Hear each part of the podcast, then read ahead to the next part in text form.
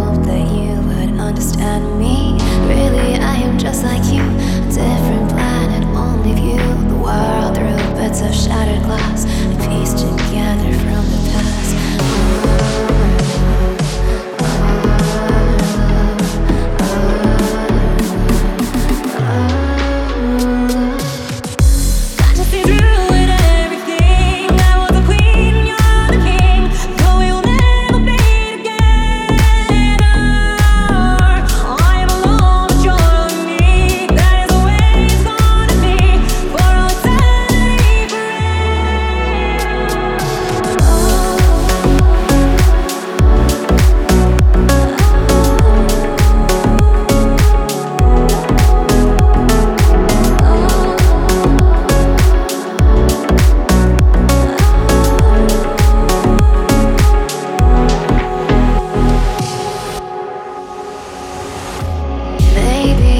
different world,